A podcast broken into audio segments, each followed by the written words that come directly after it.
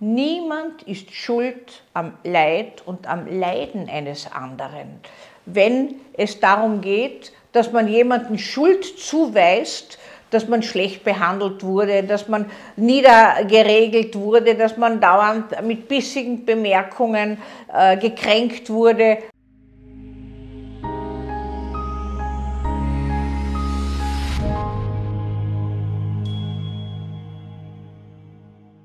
Schuldzuweisung.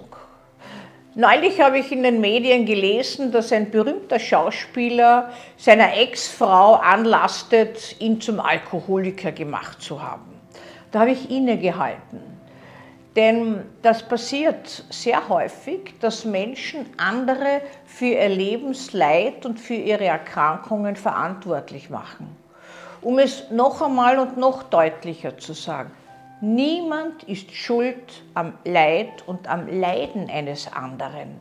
Wenn es darum geht, dass man jemanden Schuld zuweist, dass man schlecht behandelt wurde, dass man niedergeregelt wurde, dass man dauernd mit bissigen Bemerkungen äh, gekränkt wurde, dass man saufen hat müssen. Ich höre das auch in der Praxis hin und wieder.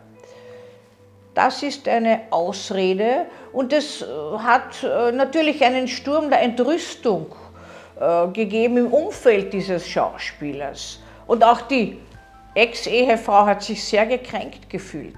Das verstehe ich gut.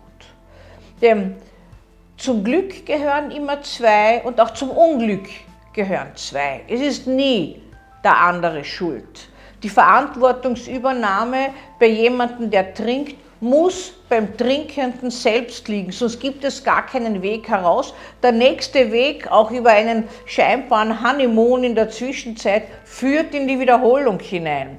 Denn wenn der Honeymoon vorbei ist und die Frustration mit der neuen Partnerin kommt neuerlich, dann ist der Griff zur Flasche naheliegend. Lernen kann ich nur, wenn ich innehalte.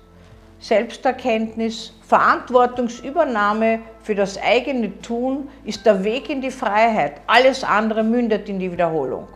Und diese Schuldzuweisungen, die, die so häufig passieren, sind einfach ein Ausdruck eines Vermeidungsverhaltens. Man will sich nicht auseinandersetzen mit sich selbst und man will auch nicht wahrhaben, dass man selbst das initiiert hat und dass man nur selbst verantwortlich ist, niemand anderer, weil wer sagt denn, dass ich bleiben muss, wenn mich jemand nicht so behandelt, dass ich mich wohlfühle, sondern ich kann ja nicht sagen, ich trinke jetzt Alkohol, weil ich äh, schlecht behandelt wäre.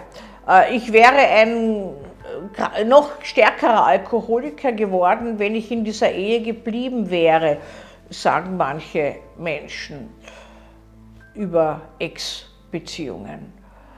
Das mag sein, aber die Verantwortung für den Alkoholismus hat der Betroffene selber und niemand anderer. Das gerät oft in Vergessenheit und dieser Ausspruch, dass jemand schuld ist am eigenen Leid, äh, der so häufig ist und der so häufig gemacht wird, der ist ein Garant für die Wiederholung des Leidens.